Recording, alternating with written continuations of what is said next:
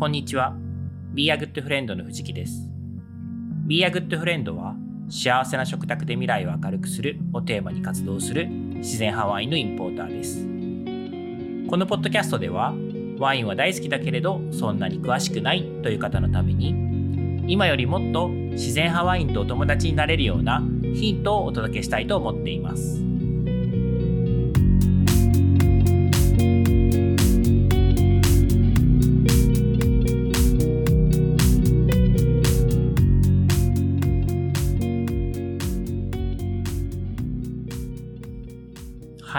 皆さん、こんにちは。いかがお過ごしでしょうか、えー、自然ハワインと友達、今日はですね、157回目のエピソードになります。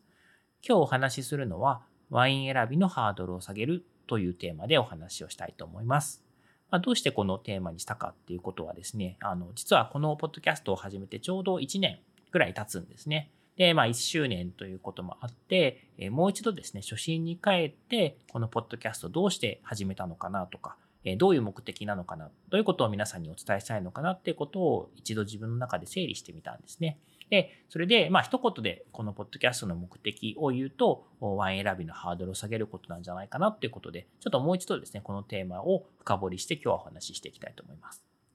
まあ、あの、何の目的でっていうのは毎回冒頭にですね、お話をしていて、えー、まあ、ワインが好きだけど、そんなに詳しくないよっていう方のために、え、このポッドキャストがあるよってことなんですけども、まあ、ちょっとですね、その目的、え、こういうふうに皆さんがなるといいなっていうところをフォーカスしたテーマ、話っていうのが今回のワイン選びのハードルを下げたい。皆さんのハードルを下げたいっていうところだなと思いました。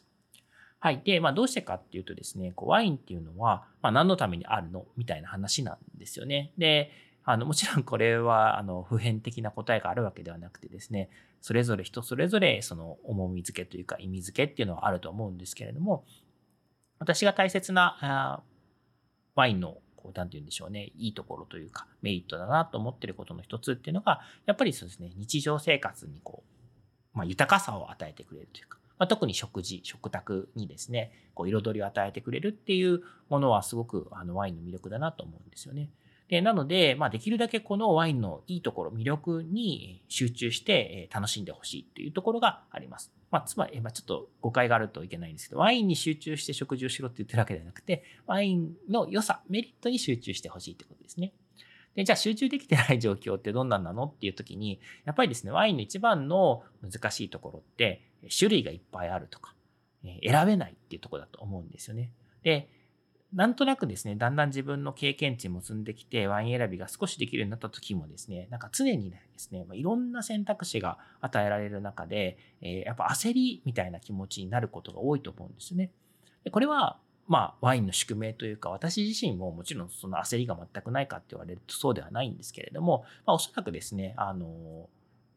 まあ、昔よりも今の方が、なんかもうちょっとこう、落ち着いた気持ちでワイン選びってできてるなって思うんですね。で、それはどうしてなんだろうってことをちょっと今日お話ししていきたいなと思います。まあ、あの、せっかく楽しむためのものなので、こう、ちょっと焦燥感みたいなもので、あの、追われてるみたいなのはちょっともったいないなっていうのがあります。で、えー、まずですね、ワイン選びっていうことに関して、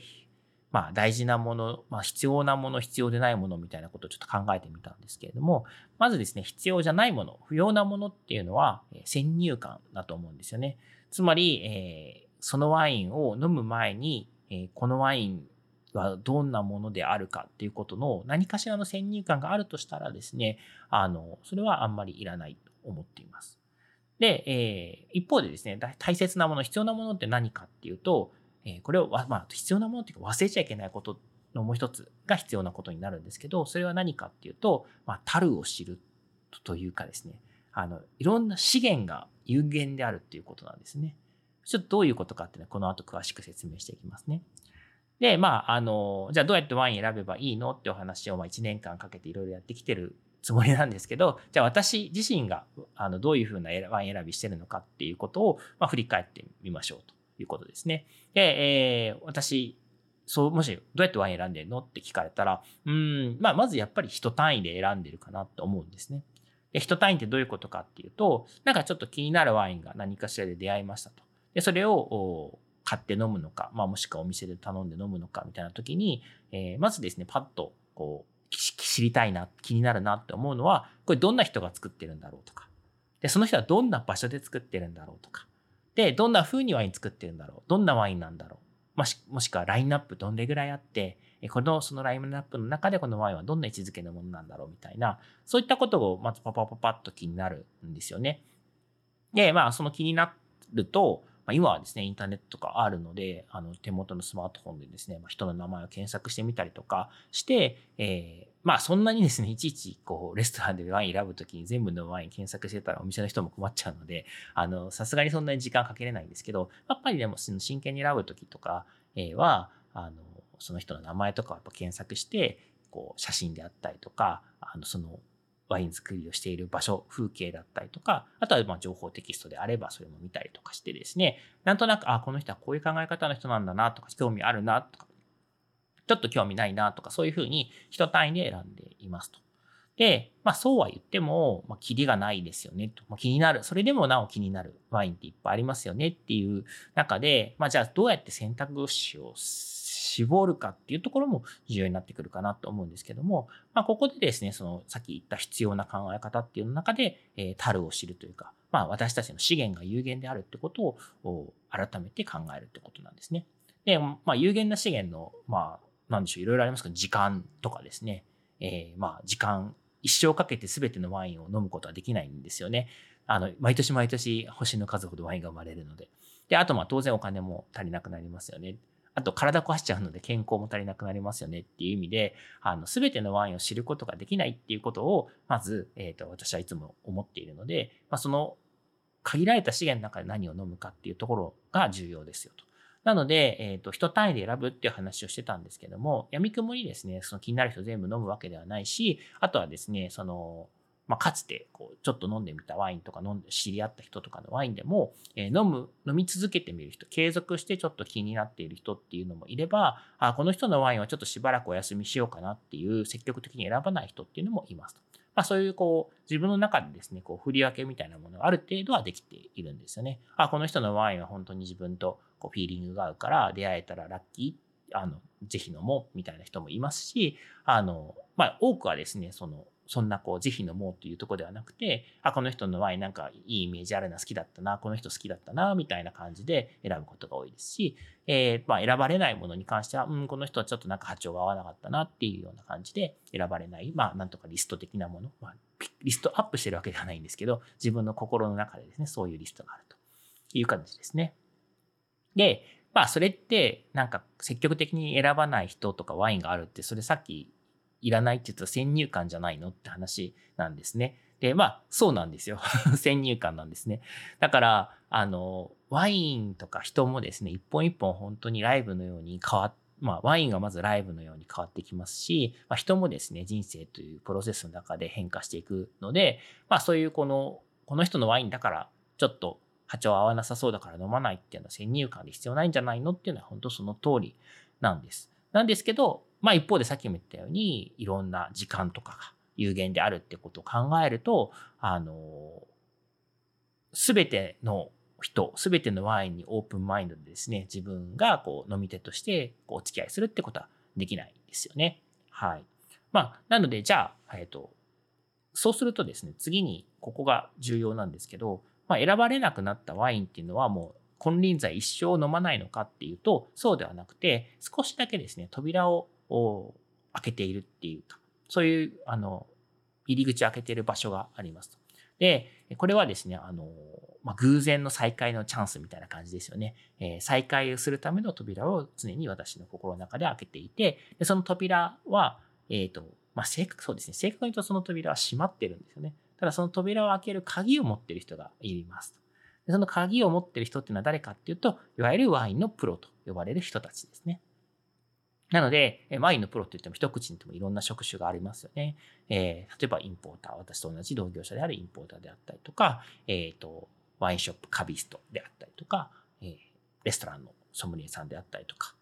まあ、ありとあらゆるこうワインをこう介してですね、人に価値を提供している人たちっていうのがワインのプロだとは思うんですけれども、まあそういったこうプロの方たちに私はちょっとその扉の鍵を実は預けていて、まあ何か飲む、一緒に飲む機会とか提案していただく機会の時に、えー、こうそういう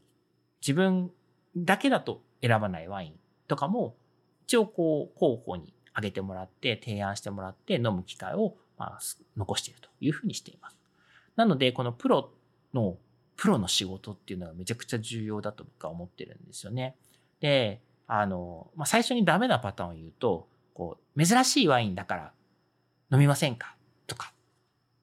これ今話題のワインなんで、これぜひどうぞっていうのは、私にとってはプロの仕事じゃないんですね。まあ、あの、そういったものが、あの、なんて言うんでしょうね。喜ぶお客さんに喜んでもらえるっていうふうにあるケースもあるので、その、そのこと自体を否定するわけではないんですけど、特、まあ、対私に対して関して言うと、珍しいワインだからとか、話題のワインだからっていうのは、ま、ちょっと提案としては不十分だなと思っていて、えー、まあ、どういうふうにじゃあしてほしいかっていうと、こう、まあ、これはもちろん初めましての方だと、そういうチャンスっていうのはすごく少ないので、こう、コミュニケーションっていうか、お互いの経験値を重ねていかなければいけないんですけれども、まあ、ある程度ですね、私自身のワイン感みたいなものをですね、知って、で、その上でですね、今飲むべきワイン、今知るべき人みたいなものを提案してくれるっていうのが、私にとってはすごく心地の良いサービスを受けれる、まあ、心地の良い提案を受けられるプロだなと思っております。で、まあ、そのために私自身がどんなワイン感なのかっていうプロファイル的なものだったり、カルテ的なものだったりっていうのが、まあ、ぼんやりと、ま、イメージの中でもあってもらわないといけないですし、まあ、それはそれまでの積み重ねだったりしますよね。まあ、なのでですね、レストランでどうワインを頼むべきかみたいなお話も過去にしたことあるんですけども、あの、初めましてのとこだと、まあ、全くそれがわからない状態なので、ある程度こちらからですね、自分がどういう人を好きなのかとか、どういうワイン感なのかみたいなことは積極的に開示するようにはしておりますということですね。うん。で、えー、まあ、その私自身のプロファイルを知ってもらった上でですね、こう、まあ、今飲むべきワインですよね。こう、を提案してくれるっていうのはすごく、こう、再開のチャンス、その扉が開くチャンスなんですよね。で、じゃあそういう時にですね、こうおすすめされたから自動的に何でも飲むかっていうと、またそうでもなくて、まあその、なぜそのワインが選ばれてるのか、その人が今どんなことなのか。例えば、え、選ば、かつて私が選ばなかったワインであれば、その人が、え、今現在変わっているのか、あま、それとも変わっていないのか、みたいなことを、やっぱりこう、断片的な情報でしかないんですけど、なんかコミュニケーションの中でやり取りをしてですね、その日飲むべきワインっていうのを選んでいるって感じですね。はい。まあ、なのでですね、この時にですね、先入観っていうのはあまり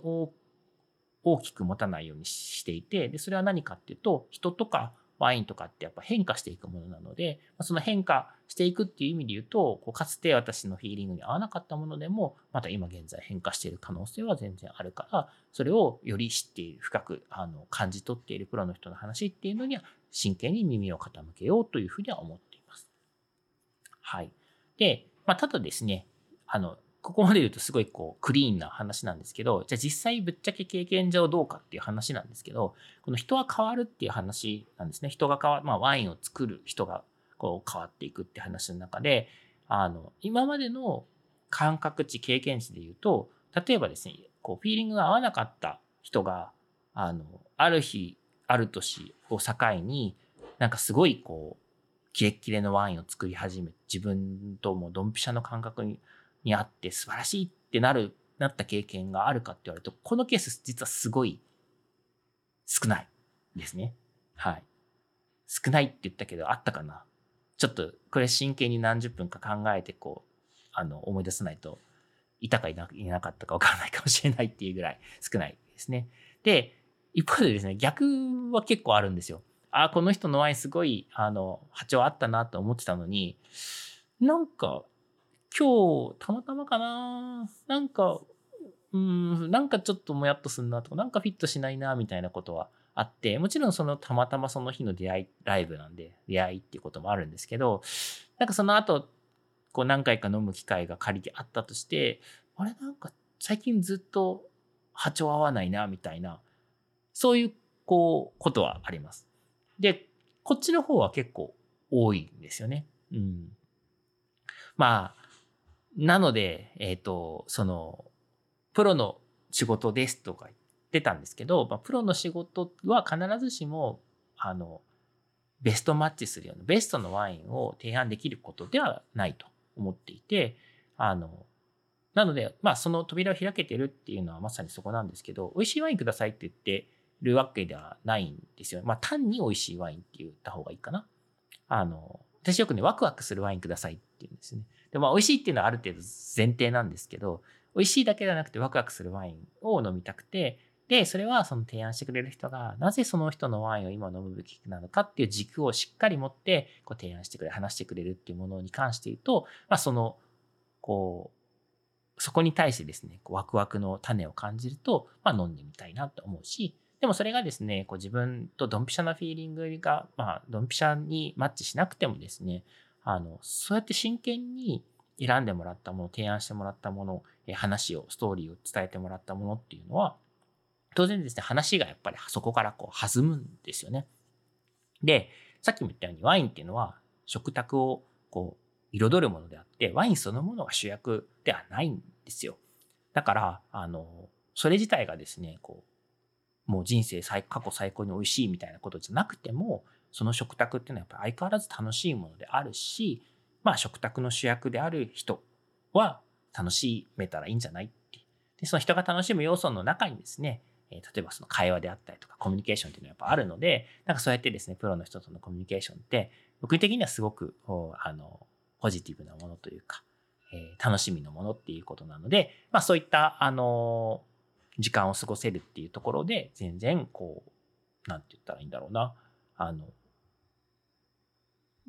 扉の鍵を預けているってさっき言ったんですけど、扉開いてもらう準備をしているっていうふうな、ふうに考えています。はい。ということで、えー、今日はですね、ワイン選びのハードルを下げるというお話をさせていただきました。はい。えー、ということですね、新しいエピソードを公開したときにはですね、あの、Spotify とか Apple Podcast とかいろんなプロッドキャストのプラットフォームで皆さん聞いていただいていると思うんですけども、あの、その番組をこう、お気に入り、お気に入りに入れるとかフォローするみたいなえ機能がそれぞれあると思うので、そういったものをチェック入れといていただけるとですね、あの、新しいエピソードを公開されたよっていう通知がいくと思いますし、え、一応ですね、あの、旧 Twitter ですね、今なんか X っていう、なんかちょっとハードコアな感じになっちゃいましたけど、あの、SNS ですね、Twitter、旧 Twitter の X とか Instagram とかでもお知らせするようにしておりますので、え、そちらもですね、ちょっと更新情報をチェックしてみてください。はい。で、あの、そうですね。なんか本当はもうちょっと頑張んなきゃいけないんですけど、そういう他の SNS も、こう、ポッドキャストは、こう、ゆっくりこうやってお話ししている内容なんですけども、そうではなくて私が、こう、あの、もっと短いテキストで伝えたいことであったりとか、写真だったりとか、そういったものをもうちょっとこう積極的に今後は公開していきたいなと思うので、えー、そちらも見てくださいということですね。はい。あともう一つ大事なことだ。えー、感想、コメント、ご質問お待ちしております。あの、いろんな SNS でですね、あの、コメントいただいたりとか、えっ、ー、と、ハッシュタグでですね、自然ハワインとお友達とつけていただけると、それをこう見つけてですね、この、えー、配信の中でお答えしていきたいなと思うので、素朴な疑問、どんどんお寄せください。はい、ということで、今日も最後までありがとうございました。